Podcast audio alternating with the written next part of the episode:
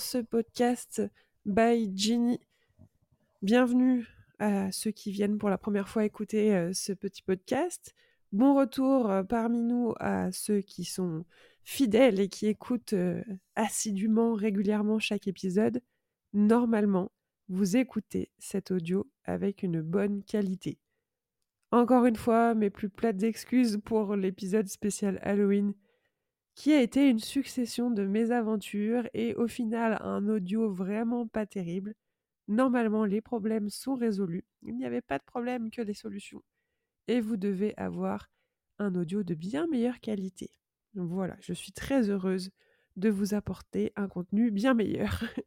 et je suis quand même frustrée que cet épisode d'Halloween ne se soit pas totalement déroulé comme prévu, mais on va dire que ça rajoute un peu de charme à l'ambiance euh, qu'il y avait à ce moment-là. En tout cas, vos retours ont été vraiment, vraiment cool.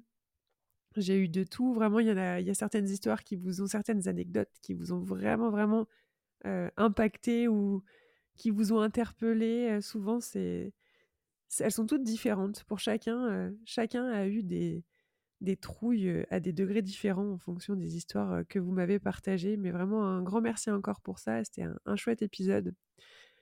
Et aujourd'hui, on se retrouve du coup pour un nouvel épisode, toujours en solo. Bientôt des duos. Attention, attention, un invité arrive très prochainement. J'ai très très hâte de vous partager le futur euh, premier épisode avec un invité. Et, non pas des moindres, vous verrez. En tout cas, j'espère que vous allez bien, que vous êtes comme d'hab, en forme. Euh, on sent peut-être que ça ralentit un petit peu, là, le, corps, le rythme, etc. Je sais pas vous, mais moi, avec euh, le temps, là, le froid qui revient, qui s'installe vraiment, j'ai envie d'être euh, tout toute cosy à la maison. J'ai sorti les plaids, les pulls un peu moumoutes, etc. C'est à la fois agréable, à la fois, je trouve que c'est un petit peu plus... on est un petit peu plus paresseux, fatigué c'est tout un mood là qui s'installe. Mais en même temps, ça fait du bien.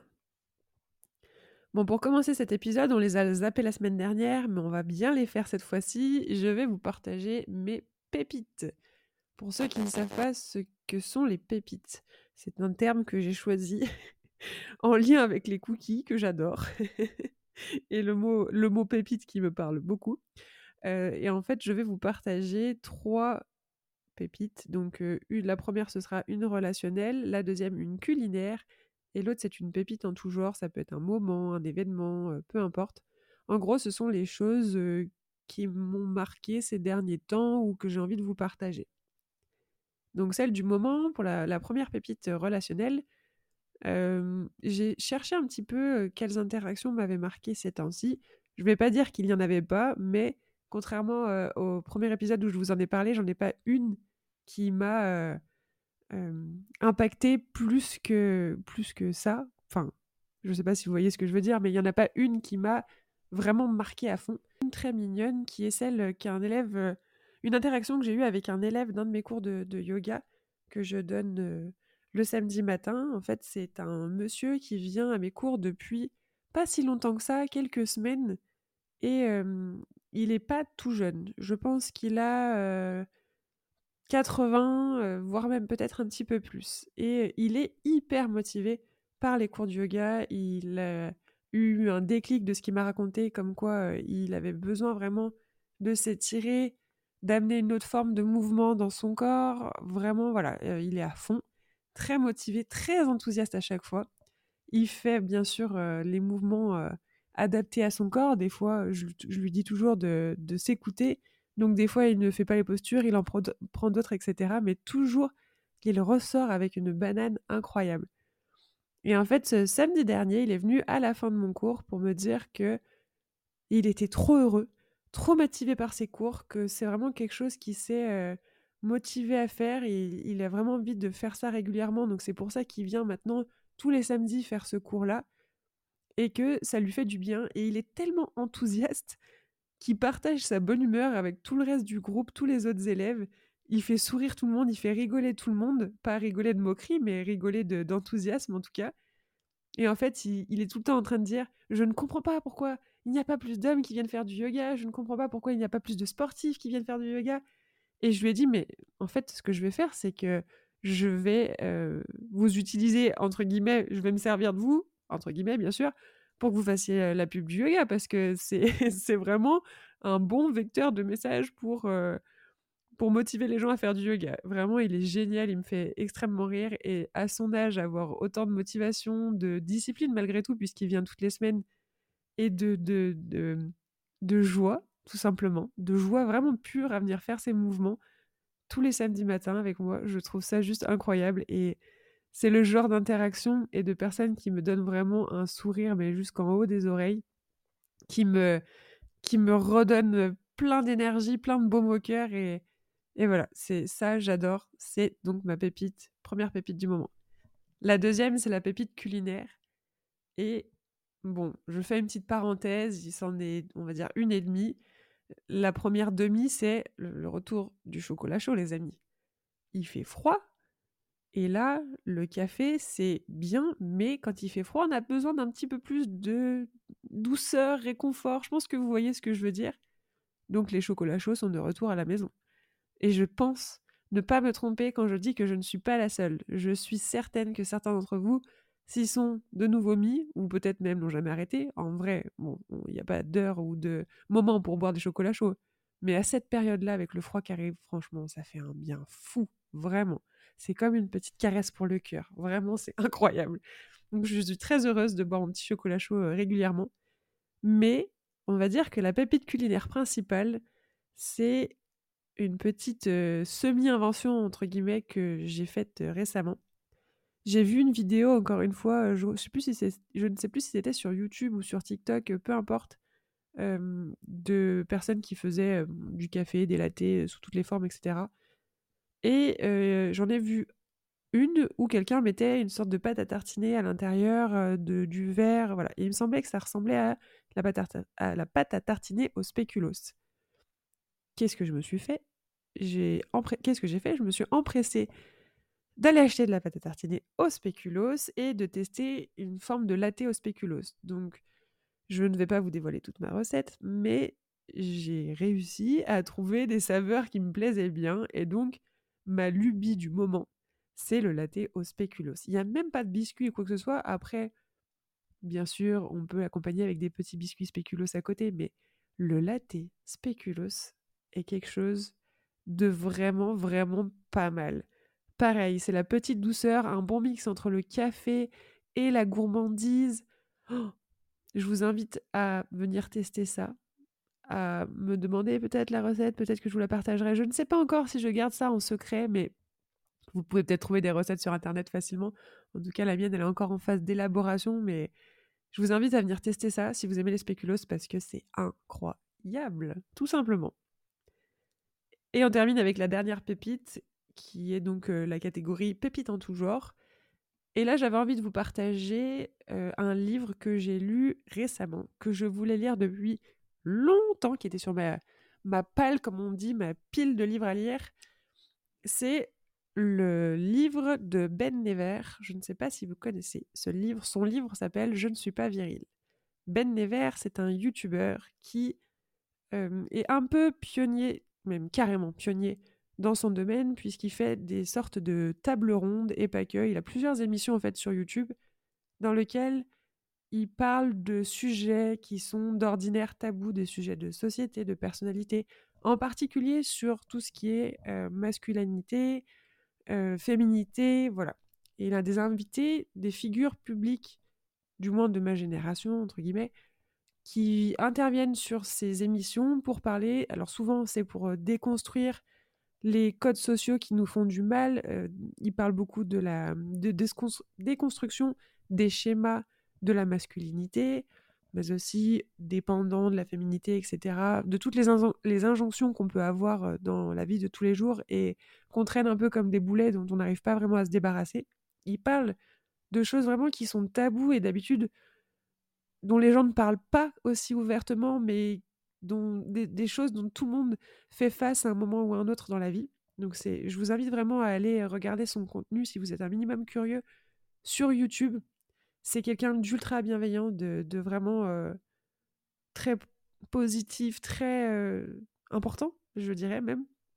Et donc, il a écrit un livre qui est dans la continuité de ce qu'il fait, de sa mission sur, sur ces plateformes. C'est son livre donc s'appelle Je ne suis pas viril. Et dans ce livre, il parle un peu de lui, forcément. C'est un peu une autobiographie, mais pas que.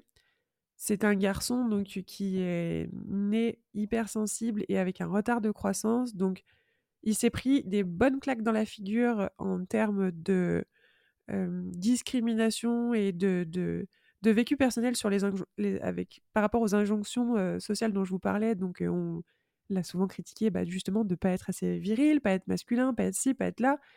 Voilà, tout ce genre de choses. Et il parle dans son livre de tout ce qu'il a pu vivre alors, c'est pas du tout fait sur un ton dramatique ou pour se plaindre ou quoi que ce soit. Au contraire, c'est vraiment un partage d'expériences, des raisonnements que ça lui a amené à avoir et des solutions qu'il a trouvées pour ça.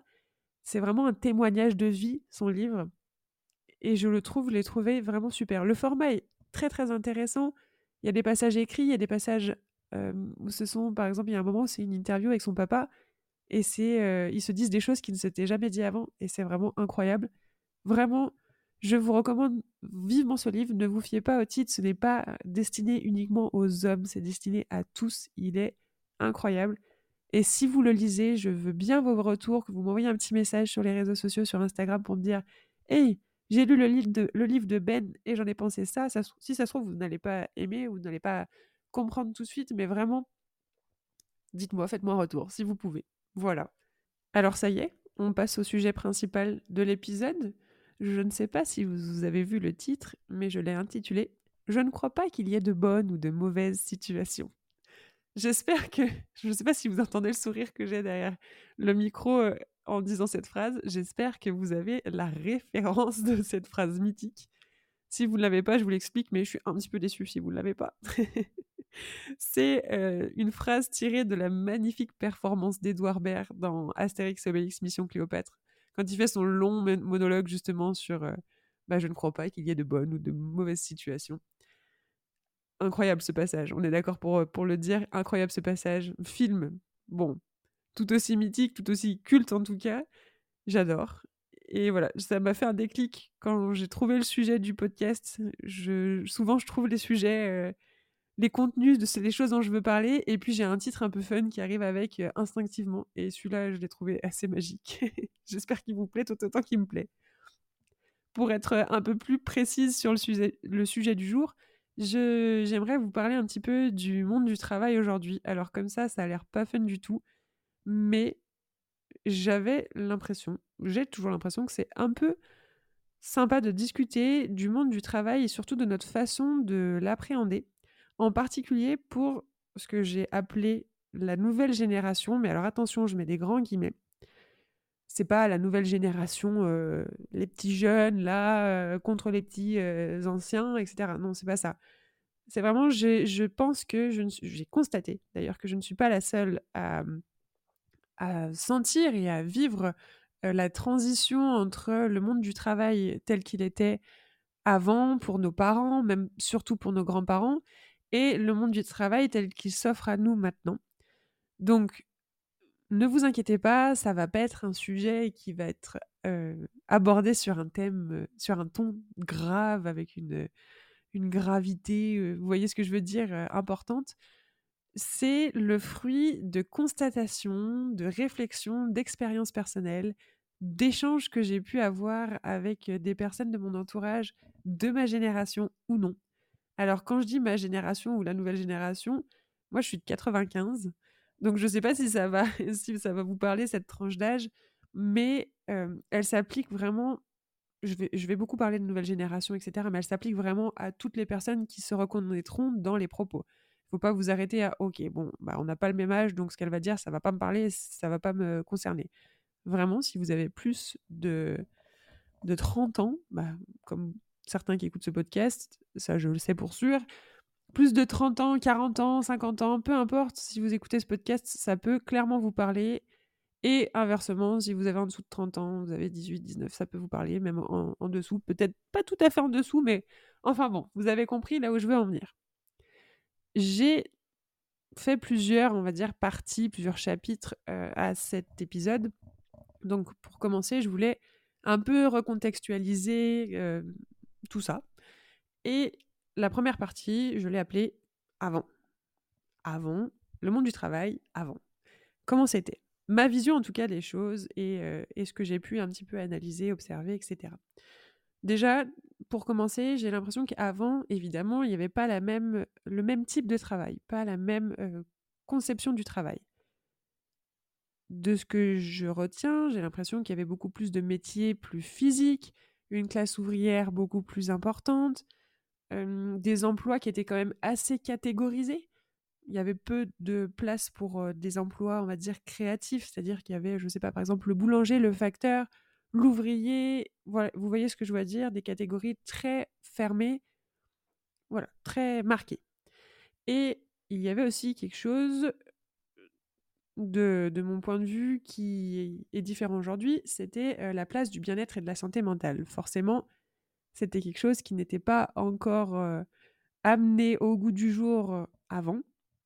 Alors, quand je parle de cet avant, je parle d'un passé lointain, mais pas si lointain quand même, assez proche. Comme je vous ai dit, je, vous parle du avant de nos parents, de nos grands-parents, et même au-delà s'il faut. Vous vous souvenez aussi, vous avez certainement déjà entendu cette injonction, le travail c'est la santé, on en a même fait des chansons. C'était clairement, j'ai l'impression, le, le, mantra de, du travail avant. Il fallait travailler coûte que coûte, qu'on soit malade ou non, qu'on soit qu'on ait des soucis ou non, peu importe. En tout cas, le travail, c'était vraiment la clé de la réussite. C'était un objectif, presque une, j'ai envie de dire, une fatalité dans un certain sens, puisque des images que j'ai de l'époque, des documentaires ou des interviews ou des films des années d'avant, vraiment le travail, c'était la clé d'une vie réussie et c'était surtout l'aboutissement la famille, le travail, c'est tout. Voilà. Ensuite, j'ai l'impression que dans le avant, il y avait comme une notion de rigueur et de discipline, voire même quelque chose d'un peu tabou dans le monde du travail. À l'époque, on ne pouvait pas se plaindre de quoi que ce soit, l'employé n'avait pas vraiment son mot à dire, vous voyez ce que je veux, où je veux en venir J'ai l'impression que la parole n'était pas vraiment libérée, qu'il fallait vraiment accomplir la mission pour laquelle on a été embauché, de A à Z, sans accroc, sans rien dire. Et voilà, comme, un, peu un robot, j'ai envie de dire, mais en tout cas, c'est vraiment l'image que j'en ai, j'en ai tirée de tout ce que j'ai pu voir, apprendre, de ce que j'ai observé et de ce comme je vous ai dit, de ce que j'ai pu échanger avec des gens de la génération d'avant, justement, ou de ma génération. Avant, les techniques de management aussi étaient différentes, avec une hiérarchisation, pas facile ce mot, peut-être un petit peu plus marquée. Et le regard des autres et le jugement me paraissaient être un petit peu plus impactants. C'est-à-dire que si quelqu'un ne faisait pas comme les autres ou avait envie un peu de se rebeller parce qu'il y avait une forme d'injustice dans le travail ou, voilà, ce, genre d'événement, eh bien, il était pointé du doigt, moqué, etc. Pareil pour, eh ben, si on est malade, on vient pas travailler, ce qui aujourd'hui, j'ai envie de dire l'arrêt maladie, mais à prendre avec des pincettes, puisque c'est assez subtil comme terme, mais c'était pas quelque chose qui était vraiment bien vu de se mettre en arrêt maladie ou du moins de ne pas venir travailler parce qu'on n'est pas bien. Alors que, bon, c'est totalement OK de ne pas venir au travail parce que on est malade, parce que on a un souci ou que voilà, on n'est pas apte à travailler. Il n'y a aucune, aucune gêne ou aucune honte à avoir là-dessus. Mais j'ai l'impression qu'à l'époque, c'était quelque chose vraiment Il fallait éviter ça. Et venir travailler, qu'on ait une pneumonie, un pneumothorax, la fièvre jaune ou je ne sais quoi, vraiment c'était nécessaire, urgentissime et presque vital de venir à son travail. C'est ma vision des choses. Ça, c'était pour le avant. Et le maintenant, je vais vous parler de moi, ce qu'on m'a appris et de ce que je constate du coup de la nouvelle génération. N'oubliez pas les guillemets autour de cette expression. À mon époque, à l'école, au collège, mais surtout au lycée, on m'a très très très très très souvent répété qu'on était dans une ère où on pouvait créer notre propre métier. Lycée et fac, vraiment ça, je l'ai entendu un million de fois. On nous a dit, vraiment, vous, êtes vous avez de la chance, vous êtes dans une époque où le métier de demain n'existe peut-être pas encore et que vous, et vous pouvez être celui ou celle qui le créera, vous pouvez vivre peut-être de votre passion, etc. Ça, je l'ai entendu très souvent. Ça a démarré au lycée et puis vraiment à la fac, c'était encore plus exacerbé. On nous parlait aussi beaucoup des métiers d'avenir. J'ai des catégories spécifiques qui me viennent en tête parce que ça restait quand même un petit peu catégorisé. Par exemple, la communication, tout ce qui était métier de la communication, forcément, ben, c'est quelque chose qui est arrivé rapidement et qui est encore et toujours en pleine expansion. Donc, ce sont des secteurs qui recherchaient beaucoup. les nouvelles technologies aussi, voilà, ces catégories-là. Paradoxalement, on nous disait donc que on pouvait créer notre propre métier, que peut-être le métier qu'on allait faire n'existait pas encore, et que du coup un univers de possibles s'ouvrait à nous, mais en même temps on nous encourageait quand même vers des filières et des branches plus classiques. J'ai des métiers comme ça, c'est très subjectif, attention, mais des métiers qui me viennent en tête. on encourageait peut-être à faire une formation pour être commercial, pour travailler dans le marketing, dans bah, justement la communication, pour être agent immobilier, pour être enseignant, ce genre de... Je ne sais pas comment trouver le terme, mais ce genre de métier vraiment, on va dire, pas basique, c'est pas le mot que je veux, mais qui est assez sécurisant. En fait, on nous a à la fois vendu du rêve et en même temps quand même encouragé à jouer toujours la carte de la sécurité à aller vers des filières de formation qui nous offraient ou potentiellement pourraient nous offrir un emploi. Moi, j'ai fait à l'époque L, donc un bac littéraire qui n'existe plus. J'ai appris ça. quelle tristesse. Ça n'existe plus aujourd'hui. Quelle tristesse, mais en même temps, c'est bien. Et en filière L, on nous a encouragé à aller vers des euh, secteurs qui recrutaient. Justement, on nous a dit Oui, non, va pas trop dans cette formation-là, puisque je suis pas sûre que tu aies des débouchés après. Vous l'avez sûrement déjà entendu, ça. Il faut que tu ailles vers quelque chose où il y a des débouchés. Parce que là, là où tu veux aller, il n'y a pas de débouchés. Donc, tu peux créer ton métier. Ça se trouve, il n'existe même pas encore. Mais attention, hein, il faut que tu choisisses un truc où il y a des débouchés. c'est super paradoxal quand même, comme, comme façon de penser. Est arrivé, suite à, ça, à ce paradoxe, j'ai envie de dire, ce que j'appelle depuis le lycée le mal du siècle.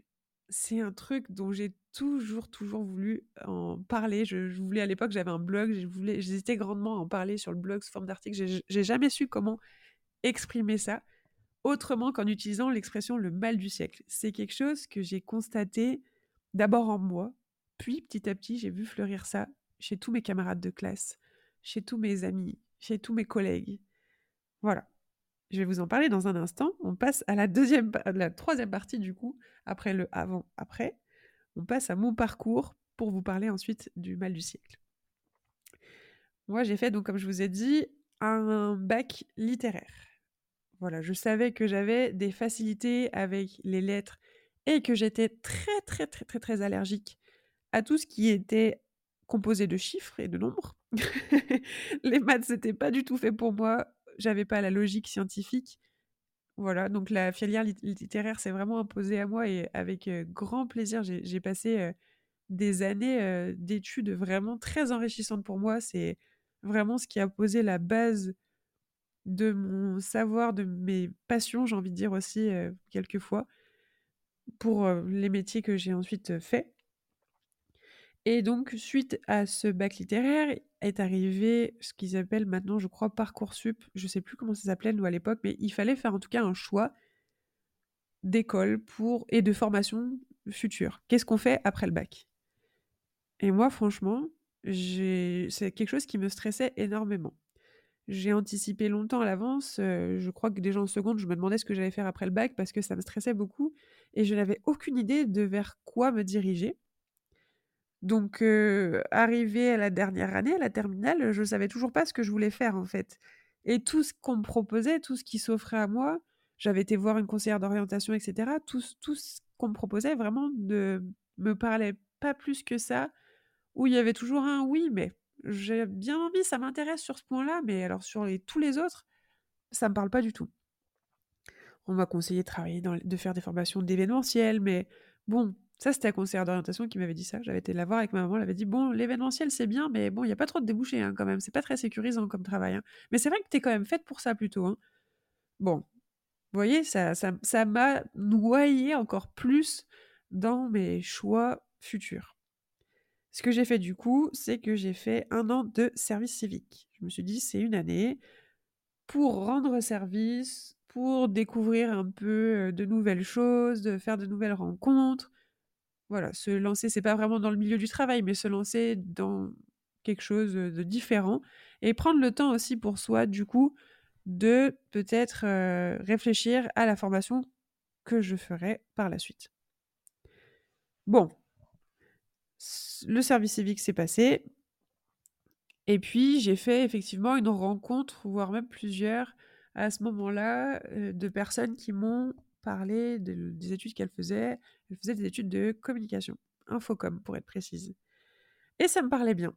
Ça me disait bien, je savais que les métiers d'audiovisuel, ça m'a toujours fasciné. J'ai toujours été très sensible aux images, etc. Et c'était déjà un peu une petite passion qui naissait en moi, donc euh, j'avais bien envie de faire ça. Donc, suite à, mon année de service civique, je me suis lancée là-dedans. Et alors, j'ai découvert le monde de la fac. Et la fac, pareil, ça a été beaucoup de désillusions parce que j'adorais apprendre. Mais l'enseignement qu'on me donnait n'était pas très nourrissant, parfois. Et puis, les dynamiques en cours, en amphi de je ne sais pas combien d'élèves avec les trois quarts qui écoutent pas et toi quand tu veux écouter. Bon, je passe pour la première de la classe quand, quand je dis ça, mais peu importe. Les dynamiques de classe, elles étaient vraiment bizarres. On nous en demandait beaucoup, beaucoup, beaucoup aussi en termes de charge de travail. Et c'était assez impitoyable comme milieu. Enfin, bon, la, la fac, ça ne m'a pas parlé plus que ça. Et puis vraiment, il y avait encore une fois la moitié de ce qu'on m'enseignait qui me plaisait. Mais incroyablement fort, et l'autre moitié où je me disais, mais c'est pas du tout ça, quoi, qu'est-ce que je fais là? Et ça continuait à me faire sombrer dans ce cycle infernal du mal du siècle, de ouais, mais je sais pas ce que je veux faire, mais qu'est-ce que je vais faire de tout ce que j'apprends? Mais je sais pas où je vais aller, je ne sais pas ce que je vais devenir, qu'est-ce que je vais faire? J'ai fini par arrêter ces études en cours de route pour me replonger dans le monde du travail. J'avais des petits boulots à côté pendant mes études et puis je me suis focus sur un pendant un petit moment. Ça m'a permis de me poser, de me dire ok, bon, peut-être que la formation que j'ai faite, c'était pas le bon format, donc je retente des études de communication sur un autre format. Je fais ça en alternance. Euh, attendez, non, la première année, c'était pas en alternance. Je fais ça. Je fais mes études. C'était deux ans condensés en un an. Et pareil, j'ai l'impression de revoir la même chose que ce que j'avais vu à la fac, que c'était très survolé, très. Je, me demandais où qu'est-ce que je faisais là en fait, vraiment. Et je voyais pas comment j'allais arriver à m'insérer dans le monde du travail et surtout dans quel secteur, dans quel milieu précisément ou quelle casquette je voulais arborer. J'ai quand même poursuivi, je me suis dit, il faut que je poursuive. Pour moi, c'était vraiment, il faut, il faut faire des études, il faut que tu sois diplômé, il faut ci, il faut ça. Donc j'ai continué vers une licence pro, comme visuel, communication visuelle, en alternance. Et alors là, ça a été catastrophique. Euh, l'alternance c'était pour moi un bon point parce que j'aime bien être dans le milieu du travail. Les études, en fait, ça me plaisait bien, mais je me suis vite rendu compte qu'être assise pendant 8 heures sur une chaise, ça me convenait plus du tout, malgré le fait que j'adore qu'on m'apprenne des choses. Donc le fait d'être dans une entreprise, d'avoir une autre dynamique, d'être déjà plongé dans le monde du travail, c'était ce qui me plaisait vraiment beaucoup plus. Sauf que l'entreprise dans laquelle j'étais, eh ben, c'était un peu des modes de fonctionnement, je n'ai pas envie de dire inhumains, mais et pas non plus archaïques, mais ça correspondait beaucoup à ce que je vous ai décrit en début de, podcast, d'épisode, avec vraiment des injonctions qui ne sont plus trop d'actualité. Et pourtant, ça se voulait être une entreprise très dynamique, pas jeune, mais très en phase avec son temps. C'était travaillait beaucoup avec l'international sur tous, les, tous les gros pays du monde. Donc il y avait une sorte de dynamique un peu à l'américaine, mais en même temps, l'humain, il était réduit à, j'ai envie de dire, un numéro un peu. Je pense que vous voyez ce que, ce que je veux dire. Quoi qu'il en soit, voilà, encore une fois, je ne me suis pas retrouvée dans ce modèle-là et j'ai fini par arrêter une nouvelle fois en cours de route pour, au final, partir complètement dans le monde du travail. Et depuis, je ne suis pas retournée en études, je suis partie complètement dans le monde du travail et ça m'a mieux convenu. Ça m'allait. Je me suis dit, ok, j'ai essayé quand même euh, trois fois. Les trois fois, ça m'a pas été. Au début, je me suis sentie très seule dans ce mal du siècle que je vous décrivais. Je me suis sentie seule à me dire, alors là, je suis super bizarre parce que j'ai l'impression que tout ce qu'on me propose, ça me convient pas. J'ai envie de faire des études, mais les études qu'on me propose ne me nourrissent pas. J'ai envie d'être dans le monde du travail, mais le monde du travail est extrêmement rude et manque de bienveillance. Je sais pas ce que je dois faire. Je sais pas ce qu'il faut faire. Je sais plus où je dois aller. Complètement perdu et à en souffrir beaucoup parce qu'on essaye de se mettre. en tout cas, moi, j'essayais de me mettre dans un moule qui pourrait convenir, mais bon, je rentrais pas dans le moule, donc forcément, ça faisait mal. Et au début, je croyais que j'étais toute seule à vivre ça. Et je me suis dit, bon, c'est quand même toi qui es un peu bizarre là, puisque tu as vu, euh, personne t'en parle trop de ça. Et petit à petit, tout au long de ma route, mes camarades de classe, mes amis, mon entourage, ça s'est débloqué chez tout le monde. J'ai envie de dire quasiment tout le monde. Ce mal du siècle. On l'a tous vécu à des degrés différents et à des moments différents. Donc, vraiment, là, je me suis dit, ok, c'est pas que moi c'est toute une génération là qui souffre de ça et qui ne sait, qui est complètement paumée en fait. On était tous complètement paumés à, se dire il faut tenir nos études, mais on n'y arrivait pas. Donc on arrêtait, on reprenait, on arrêtait, on reprenait.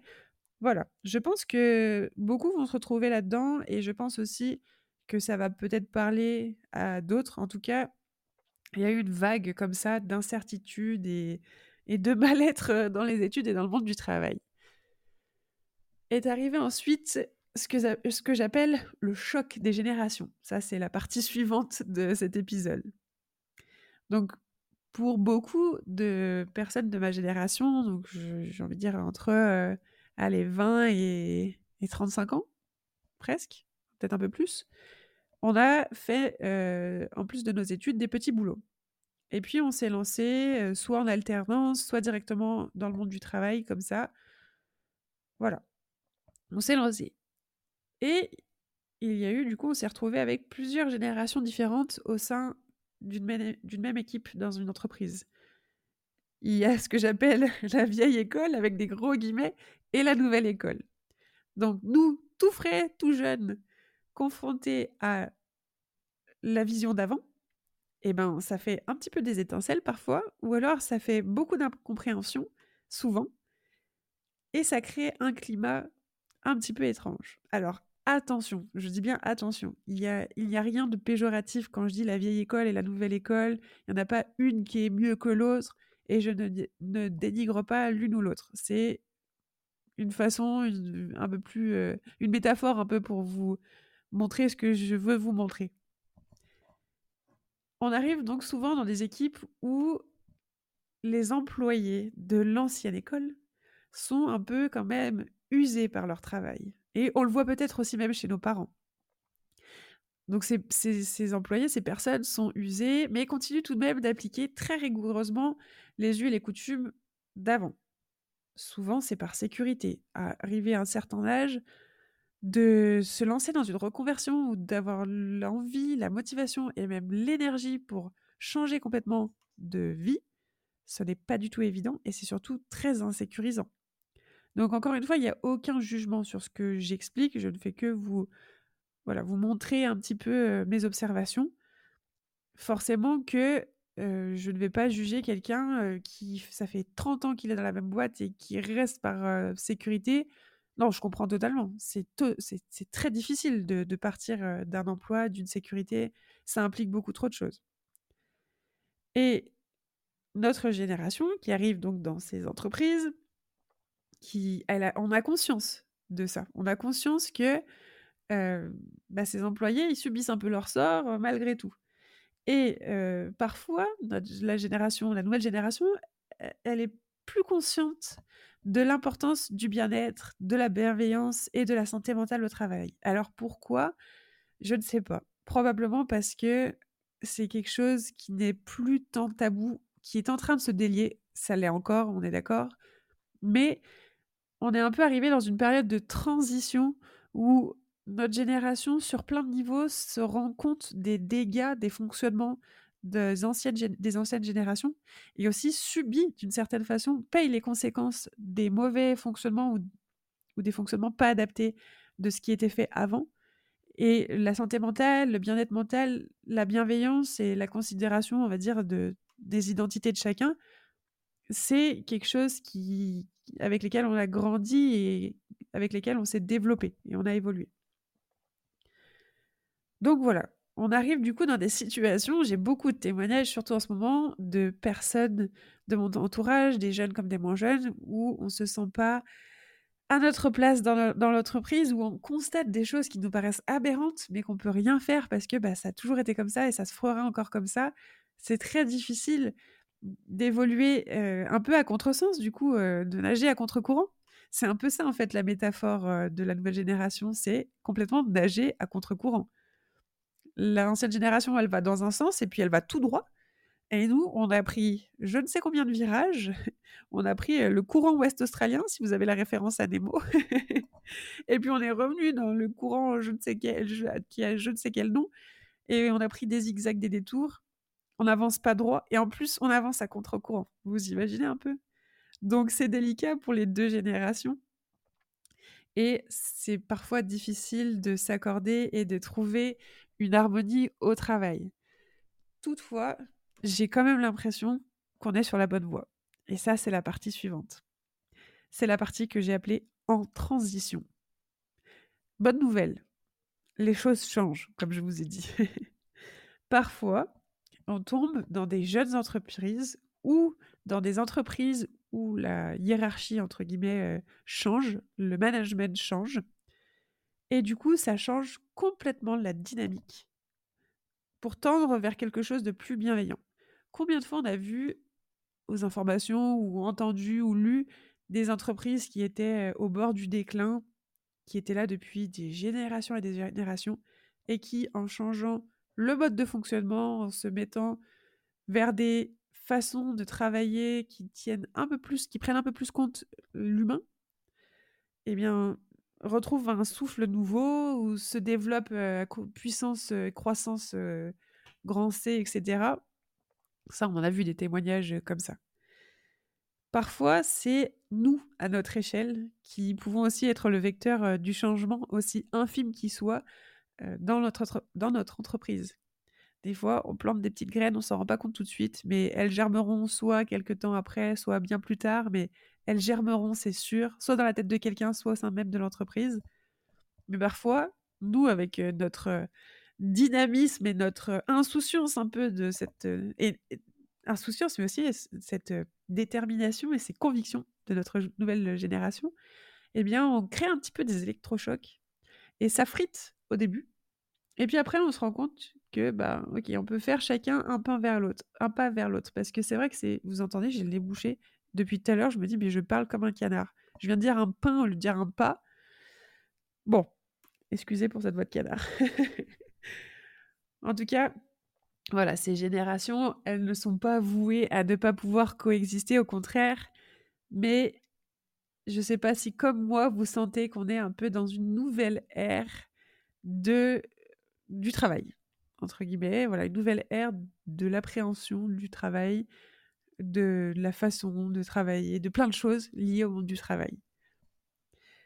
Je passe sur la dernière partie, qui est la partie euh, mes conseils. Alors, à ne pas forcément prendre au pied de la lettre, hein, euh, c'est juste euh, des petites choses qui peuvent peut-être vous aider si vous aussi, vous sentez que vous êtes dans une position un petit peu délicate dans votre travail ou vous vous reconnaissez dans ce que je vous dis.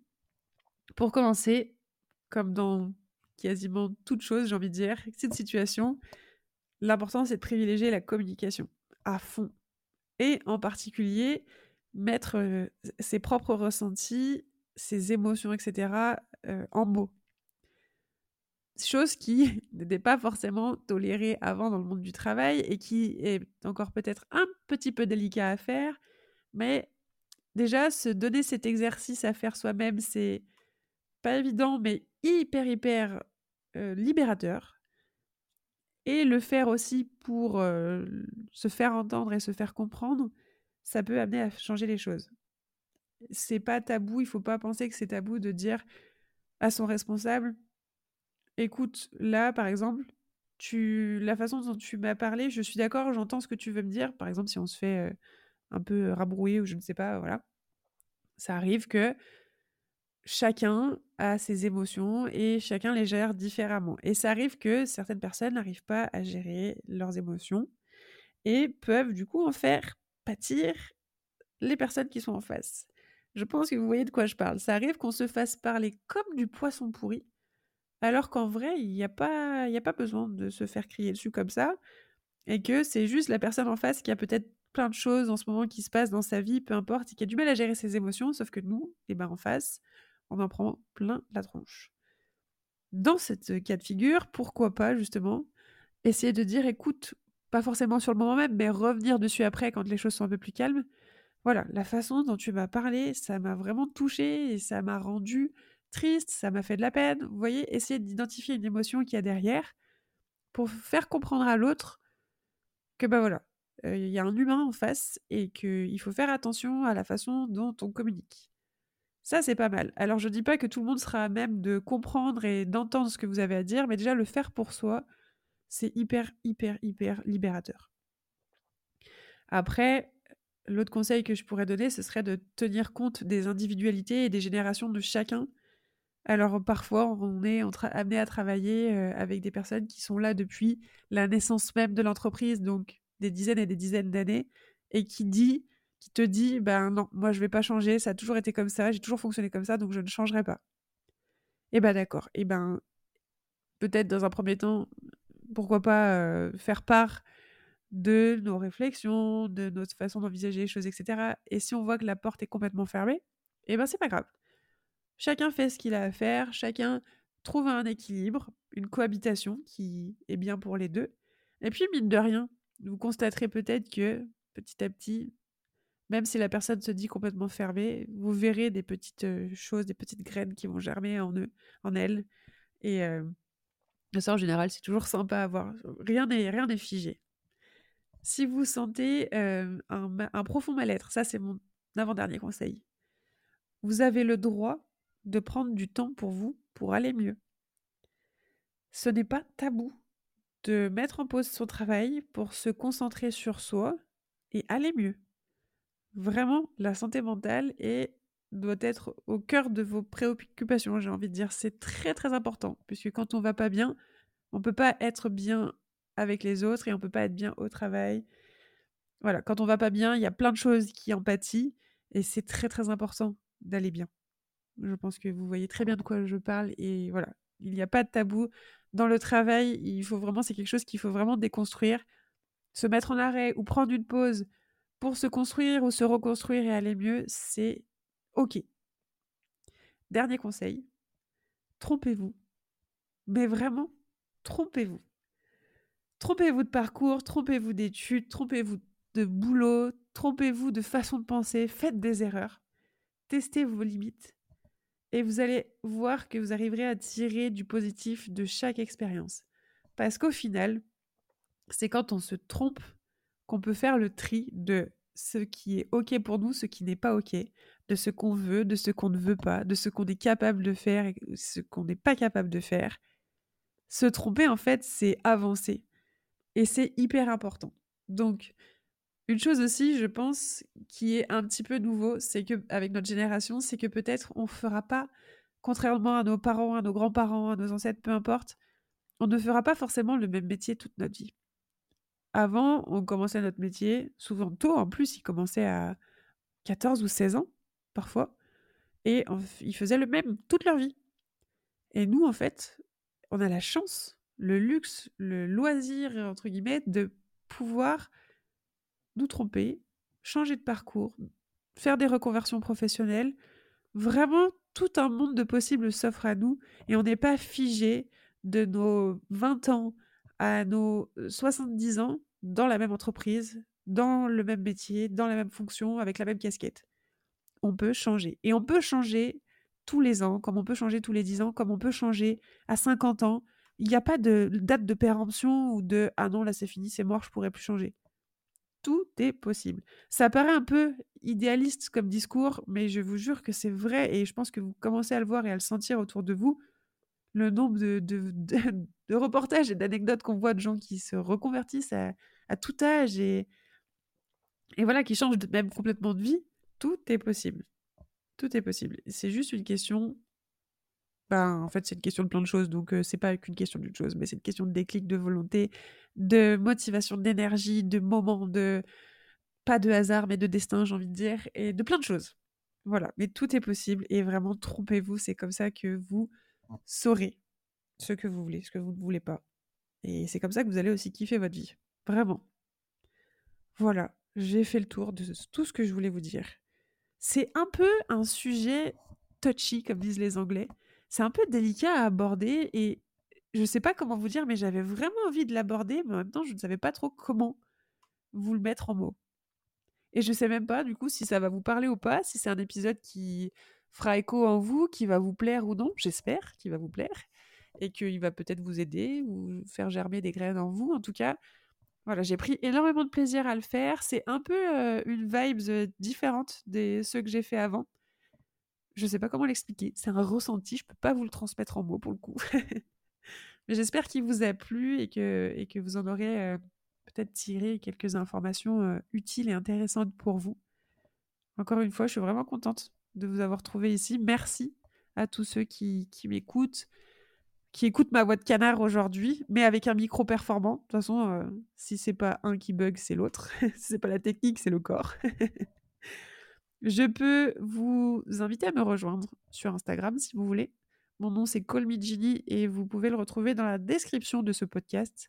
Si vous avez aimé cet épisode, n'hésitez pas à mettre des petites étoiles, un petit commentaire si vous pouvez, si vous êtes sur une application qui permet d'envoyer un petit commentaire.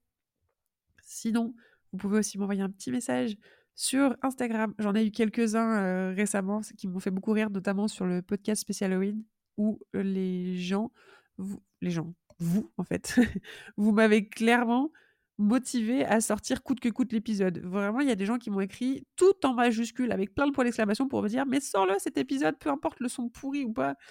Donc, euh, je vois qu'il y a de la motivation. Il n'y a pas que moi qui ai de la motivation pour ce podcast. Voilà, je vous remercie de m'avoir retrouvé. Encore une fois, ça fait 15 fois que je dis merci. On va s'arrêter. C'est toujours un peu difficile d'arrêter un épisode, de, conclure un épisode. Je vous retrouve très vite pour le prochain, du coup, qui sera en compagnie d'un invité. J'ai très, très, très, très, très, très hâte de vous partager ce petit moment. Je l'enregistre là, en fin de semaine, en compagnie de, bah, de vous, verrez qui. Ce n'est pas une star, ce n'est pas une célébrité. Je n'en suis pas encore à ce niveau-là. Mais bon, quoi qu'on peut rêver. Hein. Jason Momoa est l'invité de notre prochain, euh, prochain épisode. Non, je rigole, je rigole. Je vous souhaite une bonne semaine, week-end, soirée, journée, peu importe où vous en êtes dans votre vie. Et puis je vous retrouve très vite pour un prochain épisode du podcast Bye Ginny. À très bientôt, bye bye.